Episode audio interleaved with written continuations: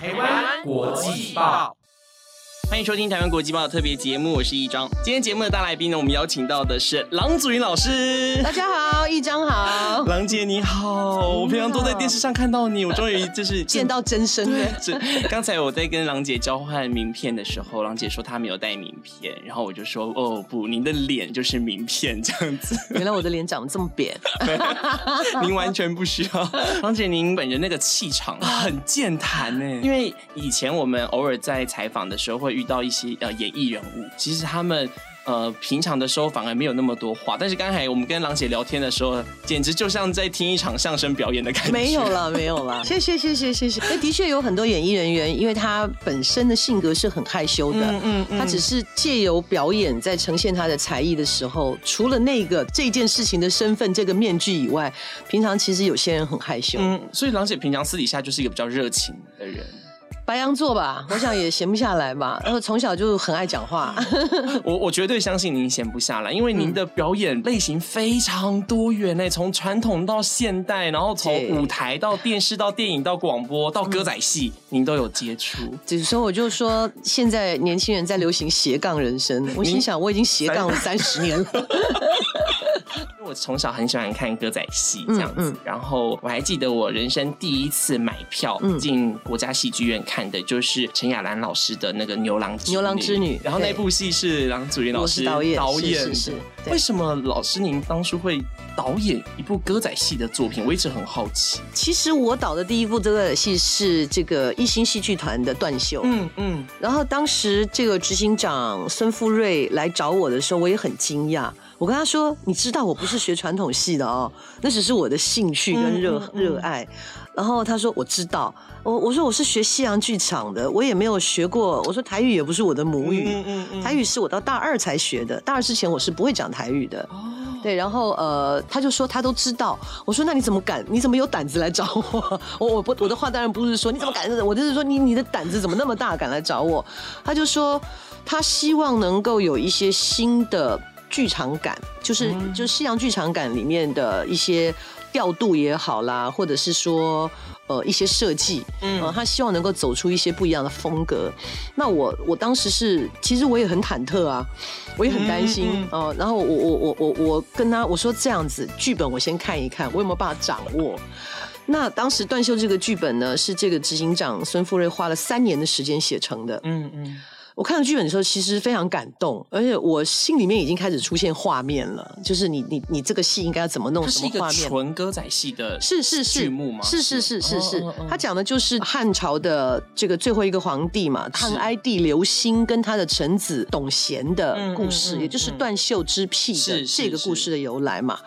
那他他的这个内容其实主要是在讲说，他用很现代的一个逻辑去看这件事情，就是说，为什么这个君臣之间的感情可以到我宁可他是贵为皇帝，我宁可割断我的袖袍。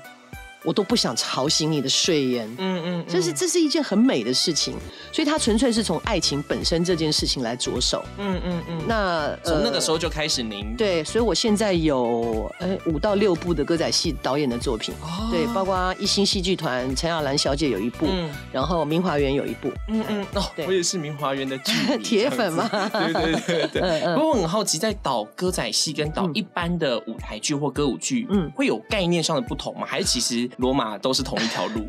其实戏剧的道理都差不多，只是说你真的要做传统戏的时候，我会比较在意的一件事情，就是说京剧跟歌仔戏呢，歌仔戏当然它更是民戏，它更接近、更贴近民民众哦，更贴近生活，它更深入。那所以，但是它还是要保有它原来应该要有的那一种传统的韵味、细腻之美。哦，就京剧当然更讲究。所以呢，当我们在用一些新的逻辑，比方说我们用了投影哦，去代替它的一些布景或是什么，或者说用用西洋剧场做了很多的这个这个布景这些的。灯光等等的，我都希望它还是维持在一个比较简洁的状态，因为这是原来这种戏曲表演它所存在的一个特质。嗯野台当然因为是以前换景方便嘛，嗯但你会发现越来越多东西了，比方说我用大量的投影啊，我用大量的什么去美化它、塞满它，可是这一些魔幻、这一些过度绚烂的状态，会让忽让我们在看的时候忽略了它原来的细腻。嗯嗯，因为尤其像京剧里面的一举手一投足，我们就讲最简单的入门戏，我们说石玉琢好了，他在那里捻线，他在那里拉那个丝线，然后他要开始缝东西，那些全部是非常细腻的做工。那你在后面哇，又把它弄成他们家又有院子，还有鸡在那里跑来跑去的时候，你全部都在赞叹那个东西，他手上这些事情被被。稀释了，也就是最终还是要让焦点是呈现在演员跟戏上面。当然，当然不要把它原来该有的特色跟美感把它完全淡化掉，或是取代掉了。那另外一点就是讲到表演了，因为在呃传统戏曲里面哦，讲的都是角儿，嗯，有角儿嘛，就大主角嘛。就是男女主角啊，那尤其是歌仔戏的话是小生戏见长嘛，对不对？所以你团里有小生不得了啊。那另外就是一定是跟小旦之间的戏嘛，这是歌仔戏最受欢迎的部分。那当然一心比较特别，他在断袖的时候是双小生，对啊。那呃，然后呢？可是就因为有这样的一个模式，京剧也一样，就是说好，我有主角在的时候，很多其他的。其他的我们说功能性的演员，或是其他比较次要的角色的这些演员，很容易的，就是我只演我在的时候的戏。比方说你们俩在说话，没有我的戏，我真的在台上就没事哎，我不会在状态里哎，就是我就是没事。那他要该我讲话，他他就会隐藏自己，因为以前有一种有一种状态就是。你不能太过呀！你抢了主角的戏，人家不高兴啊！人家人家在那儿，你的后面的娘摇手什么？嗯嗯。但是不是娘摇手，而是我的精神状态要在那个角色里面，而不是说我现在就停机，我就停在那边，到我的时候才进去。对比方说，前面两个人呐要诀别，哭的要死，你是他的丫鬟，你在那边就好平静哦。你要在那个状态里面，所以你要关心你的呼吸，要跟他们在一起，不想戏，但是。我不能不在啊！不能到我的时候，我突然间来一个啊，小姐，小姐啊，你冷个被理故意了，这不是有病吗？所以这个是我一开始在调整所有的其他的次要演员一个很重要的工作。也就是说，你要一直在那个场域里面，即使你没有台词，但你都在戏里面，你在戏里面，你不能跳出来嘛？那种跳出来的感觉很像是我们在看那个宫廷戏，有没有？然后后面站的宫女啊，或者公公，其实很很出戏的，对，很出戏的。我小时候记得，我小时候在看电视的时候就已经。改朝换代了，哎，怎么还那俩宫女都不会老啊？这这个这个慈禧太后都老了，你们俩用什么保养品？请问一下。哎，那您看的很细耶，就还看得出来他们。我小时候在电视台混嘛，从小父亲，我父亲在台视，对，但他不是狼雄，嗯，很多人都误会。我刚刚差点说出来，对不对？不是我，是我跟我妈妈说，我就是要访谈郎祖云老师，他就说，嗯，他因为我妈妈也非常喜欢你，然后他还说他更喜欢你的父亲。我说。他的父亲不是幕后工作人员吗？他说没有，是很有名的狼雄老师。我说真的吗？上网一查说，妈，人家不是，你不要这样子，太丢脸了。我就说我人生四大误会嘛。哎，好想听有哪四大？第一，狼雄的女儿，嗯，不是同姓而已哦，所以那个连当年这个狼雄叔叔的太太在中视当导播包导播，他有一天都来找我，他说：“丫头啊，你可以给我你电话吗？”我说：“当然可以啊，因为我也叫她狼妈妈嘛。”结果她就是她也会叫我说：“女儿啊，我叫狼妈妈。”她说：“丫头，你给给我你电话。”我说：“好啊，怎么了？”她说：“不是，常常有人打电话上我们家，说要发你通告找你演戏。”我就说：“你不是我们家女儿。”别人还说：“哎呦，干嘛导播你拿翘啊？” 她说：“她就说真不是我们家女儿，这是第一误会。第二呢，就是眷村小孩，我不是。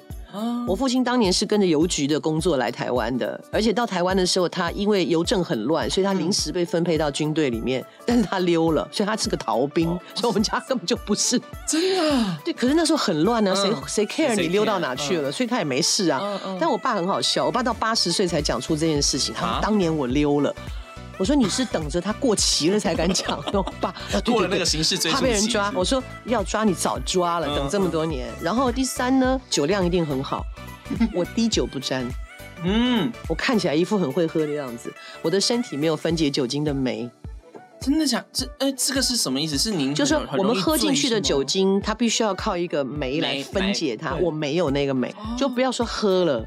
我会连闻到都像我们像我们这个房间这么小。如果如果现在大家开始喝酒啊，那有一就比方说我们现在五个人嘛，一二三四五五个人，有两个人在喝白酒，就在这个空间里面，你光是那个酒气，我大概跟你吃饭吃到第八道菜，我就要回家睡觉了，我不行了，而且我第二天早上起来还会头痛。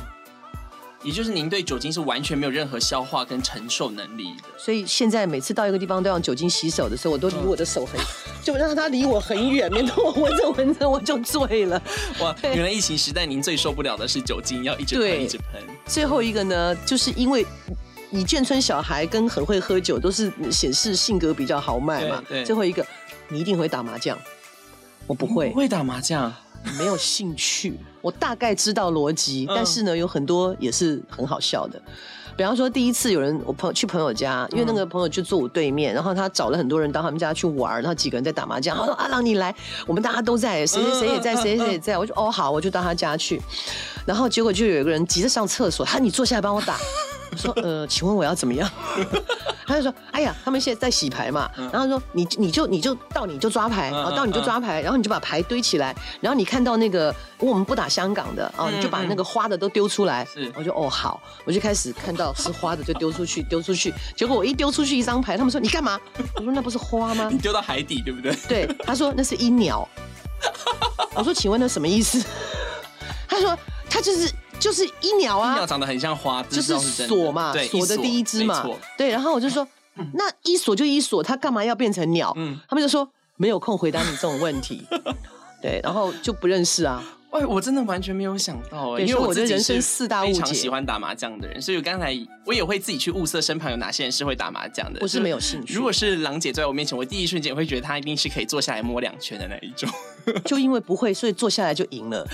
真的吗？因为别人不知道我在干嘛，因为我忙着照顾我前面的牌，然后还在那一个一个对起来，然后就说，要不就三个一样，要不就连号。然后你知道，我一开始我也认不出来，因为那么多条，我怎么知道啊？就是八条跟九条跟七条看起来都很像，还要慢慢数，对不对？一二三四五六七。后来终于知道 M 是八条，对，M 是八条，然后长得像蜡烛的是七条，对，是用这样记的。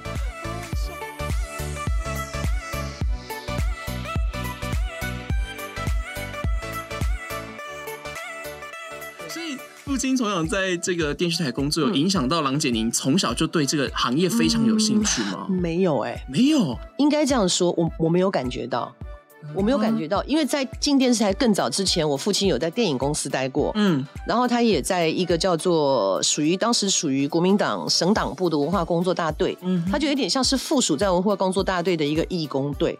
等于是这样，什么都有，唱歌、跳舞、话剧哦，什么特技，什么都有。他们是到处去巡回的，等于是代表代表这个党部，然后到处去巡回，宣导一些政府的政令啦，然后呃国泰民安啊。那也那也是十八万恶的共匪有多么的可恶啊，这些的，所以也是十八般武艺。只是我那时候很小，然后呃，就等于说在那个环境里面，他们天天都在排练。我就在那个环境长大的，嗯嗯，那我就没有在我的字典里面就没有什么台上台下这件事情的分别。哦，几乎变成戏就是生活的，对他们的表演什么就天天在那里看啊，我也不知道什么，所以我小学的时候一直不明白为什么以前上说话课，同学被叫到台上说话的时候，会讲不有的人一站上去讲不出就算了，上去就哭，站在那从头哭到尾，一直到老师把他请下去，我想说这有什么好哭的？讲啊。那再加上可能性格里面有一个强项，就是我听过的故事或者我看过的故事，他就输入了。嗯，我是直接可以讲出来的人。那要感谢我的母亲，她在我很小的时候，我还没有办法认字的时候，她就每天讲故事给我听。所以我的第一本故事书是《安徒生童话全集》。嗯嗯。然后我自己开始认字，就因为很想知道那个黑压压的里面在讲什么，然后看书。这个是妈妈培养的很好。然后再来就是，嗯，电视台，因为到我父亲到电视台，以前的电视台比现在严谨，就是他们还会有排练室，在所有的演出、所有的电视剧或什么的，在进到摄影棚之前，他们要先排练的。要先排练，把走位什么走出来，导播呀，还有戏剧指导啊，演员是在那里排戏的。您是说老三台的那个时候？对对对对对，不是到后来就是哎哎哎，那个一张热的出来，大家凑在一起看，尤尤其是那种上档的戏嘛，那样状况。所以，所以我一直也都小时候也常常在台视里面工作，而不是工作，跟着我爸在那跑来跑去的。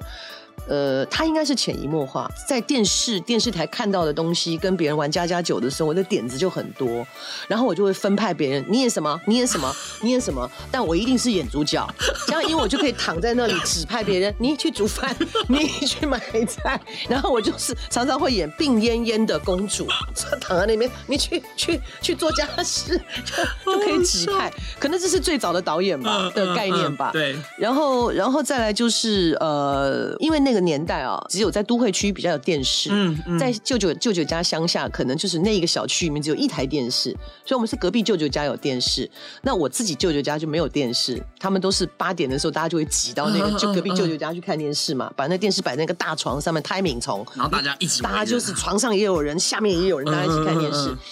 那那舅舅就常常会出出题目给我，因为那时候电视上红的一些明星嘛，他就说。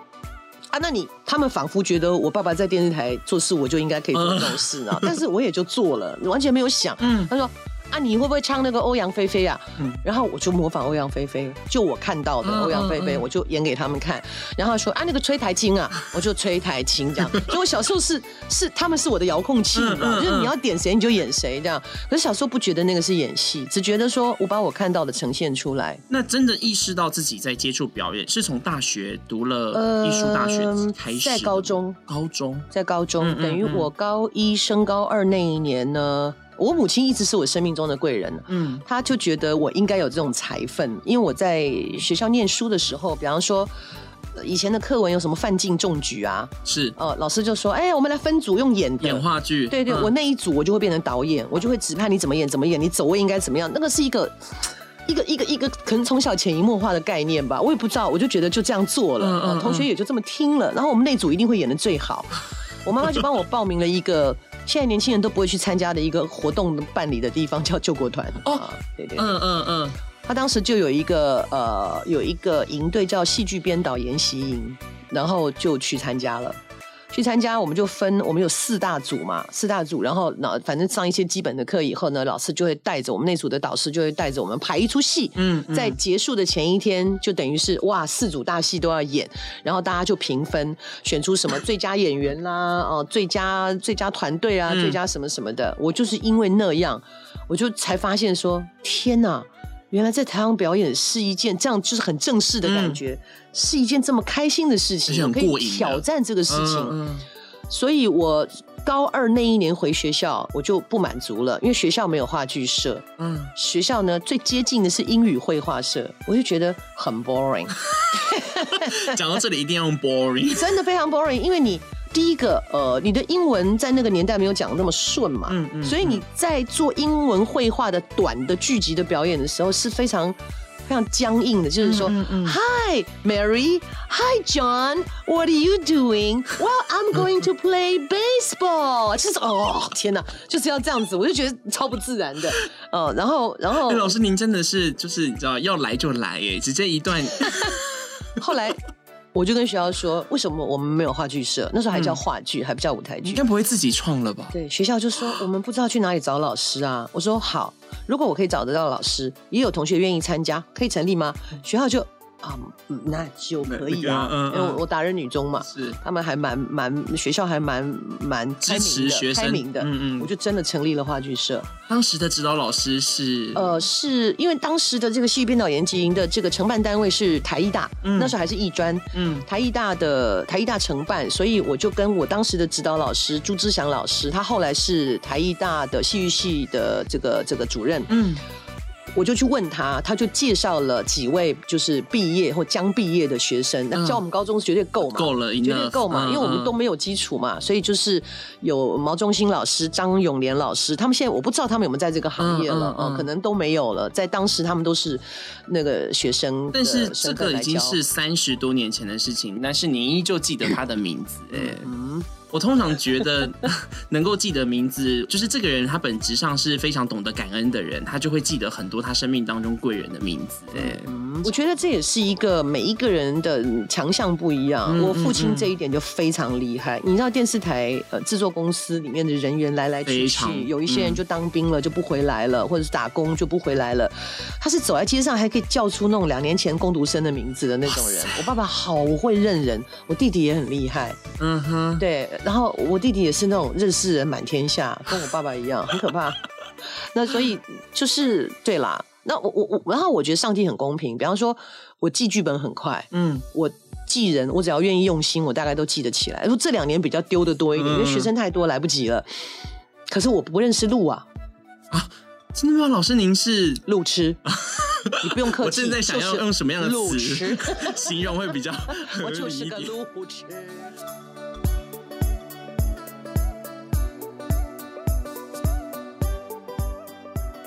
OK，所以郎姐其实有非常多的，就是从小就在这种所谓耳濡目染跟遥控器的方式下开始表演。是是。然后我其实我在准备您的资料的时候，最让我觉得意外的事情是，您后来拜入这个吴兆南老师的门下。是。其实我可以理解，在演艺圈哦，你说你接触广播，或是演而优则唱，唱而优则演，都是蛮合理的。但是，哎，是什么样的契机让您？你知道进入这个相声的领域，而且您是正式的拜师学艺，完全遵从古礼的，就是磕头拜师，然后敬敬告这个祖师爷啊，这个朱耀文祖师爷。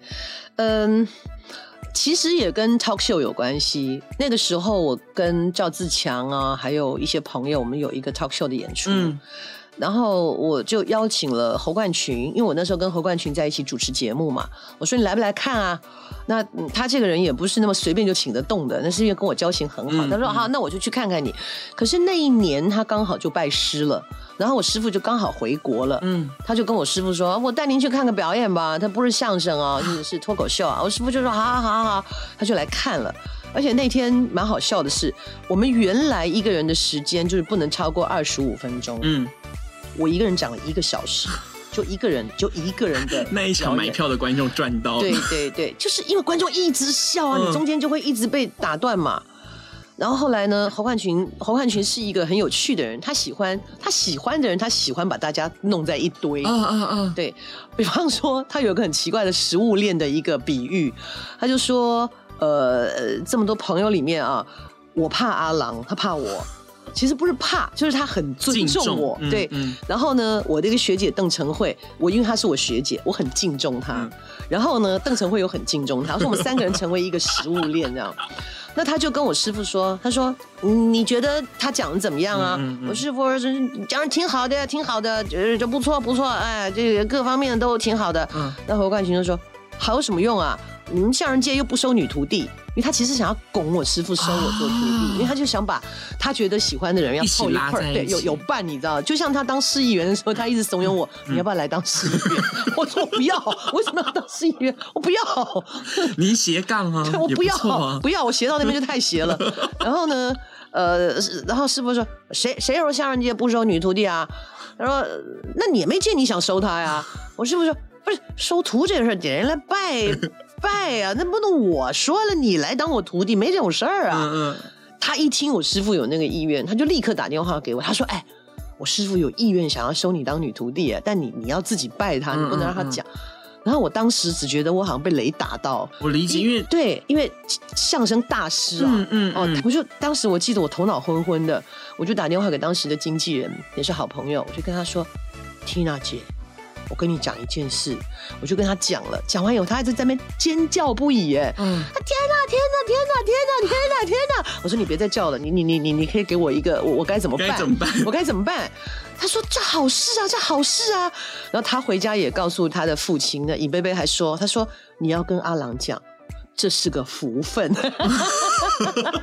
而且吴善良老师以前是没有收过女弟子，呃，不，男的都没收哦。所以侯冠群是第二。那我们这个大师兄原来他是我师傅旅居美国的时候收了一个徒弟，他又闻摇滚，而且他又会主板。所以他相声就在美国拜了我师傅。所以侯冠群亲自去找他，在他身边蹭，弄了很久，收了第二个徒弟。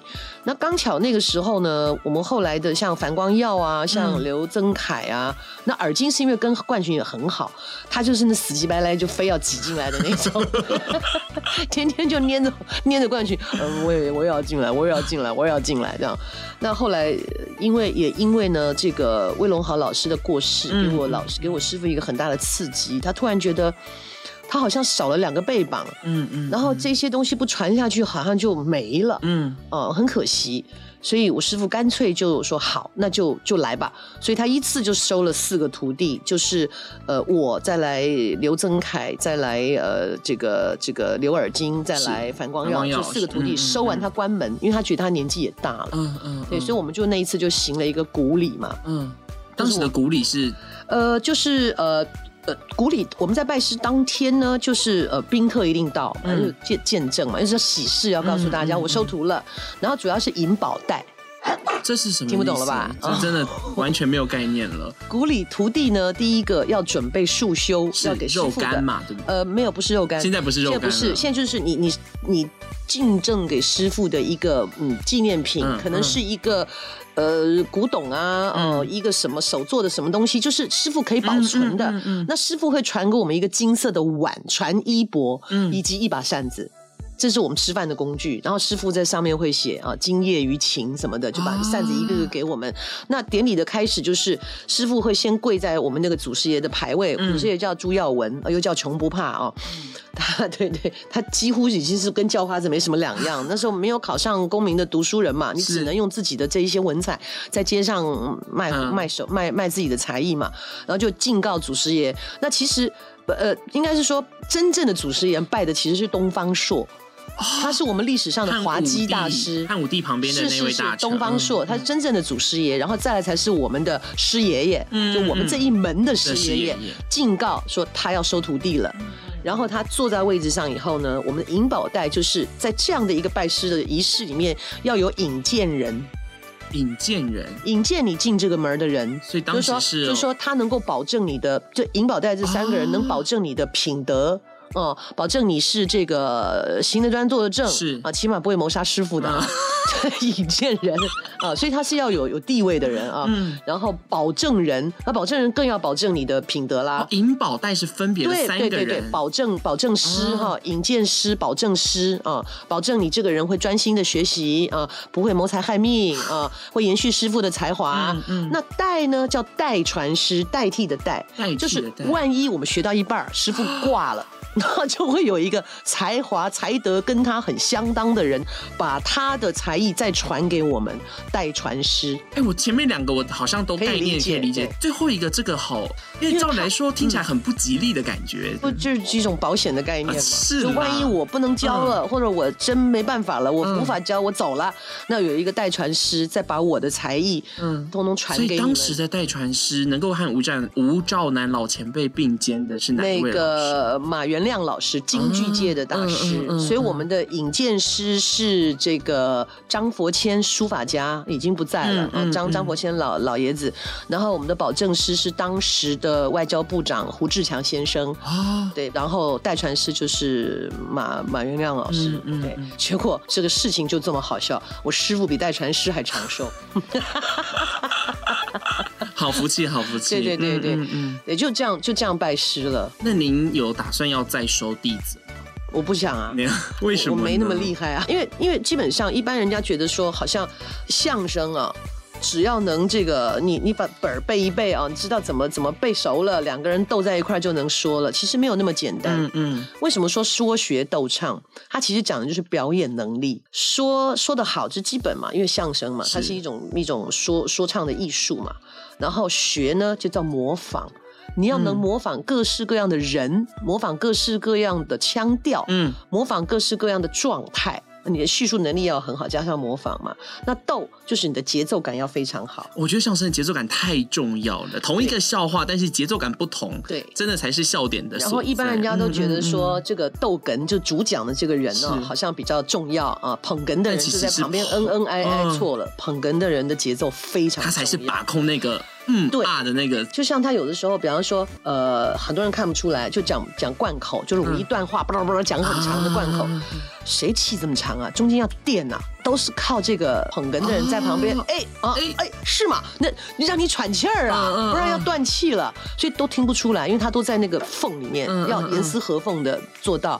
然后那唱唱就是我们说的俗话说的柳活，柳树的柳，它比较软。柳活一柳三活嘛，就是你这个你上声也许不那么好听，但里头唱的不错，他就给你加分了哦，嗯嗯嗯，那我还好，嗓子还可以，我师傅觉得哎呀挺好的，嗯嗯嗯。所以在说说学逗唱里面，郎姐您觉得哪一块对你来说您最有把握？哪一块又是您觉得你知道最最困难的一块？要说我唱这柳活唱的最好。真的，对啊，所以我经常会担任到这件事情。哎，可是郎姐，您本身不是从唱出道的吧？为什么这块对你来说反而最最容易？呃，因为我大概八十四年还是八十二年，我就开始演歌舞剧了。啊那时候是从很简单的形式，然后从一个本能，嗯嗯，你原来有的嗓子里面就是就是唱嘛，因为年轻嘛，人家来找你，哎，对我们也很爱唱啊，音准也很好啊，慢慢慢慢的接触到，比方说像陈阳老师哦，他也是我的贵人，他就会在第二次碰到我的时候，他就说阿朗，你天生有嗓子，但是呢，你不会用。发生的位置不对。嗯，他说，如果你把你的声音啊，也亏得我冰雪聪明。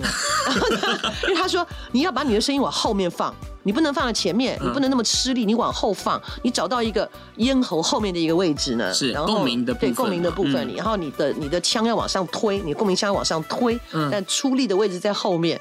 一般人觉得，一般人觉得，嗯，对，我就懂了，我就知道他的意思。我回家就练习。哦，后来再演的时候，我就发现，哦，原来声音可以用这样的方式，在一个不同的位置。然后慢慢慢慢的一直接触，比方说也有接触到车延江老师嘛，声乐家，他也告诉我你怎么咬字，他的技巧，你会比较容易唱。然后渐渐渐渐都遇到很多的人，所以我就一次一次一次的修正嘛。所以后来，呃，就是音歌舞剧唱了很多，然后那再加上相声里面唱，师傅觉得嗓子还不错，是，所以就有很多柳活我在唱嘛。哦嗯、然后说有的时候你一上台，我记得我唱的第一个柳活是大陆的歌曲，叫《纤夫的爱》，嗯哼，跟我师兄嘛，妹妹你坐船头，哥哥你岸上走，恩恩爱爱。前生当悠悠，就是唱这首，掌声鼓励。那我觉得我的强项就是说我可以唱的很现代，嗯，可是我也可以唱小调。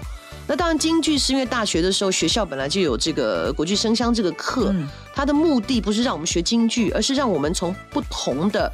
呃，这一个角色里面去去找到你声音的各种可能性。嗯嗯嗯。哦，你有些位置是比较上面的共鸣比较上面，有些位置是比较扁的。那所以从这里面你就可以去丰富角色嘛。嗯嗯嗯。对，所以我可以唱的很现代，我可以唱 rap，我可以唱摇滚。Rape，哇！对，因为我们刚好最近有一个戏，那个呃，舅舅欢喜鸳鸯楼里面，我就是唱啊。对，有个老先生老爱搞失踪三不五时，有时赏鸟，有时钓鱼，有时跑到屋顶上想寻死。然后他指责女儿拆楼是自私的，会天诛地灭，看我被你讲的，就是这样。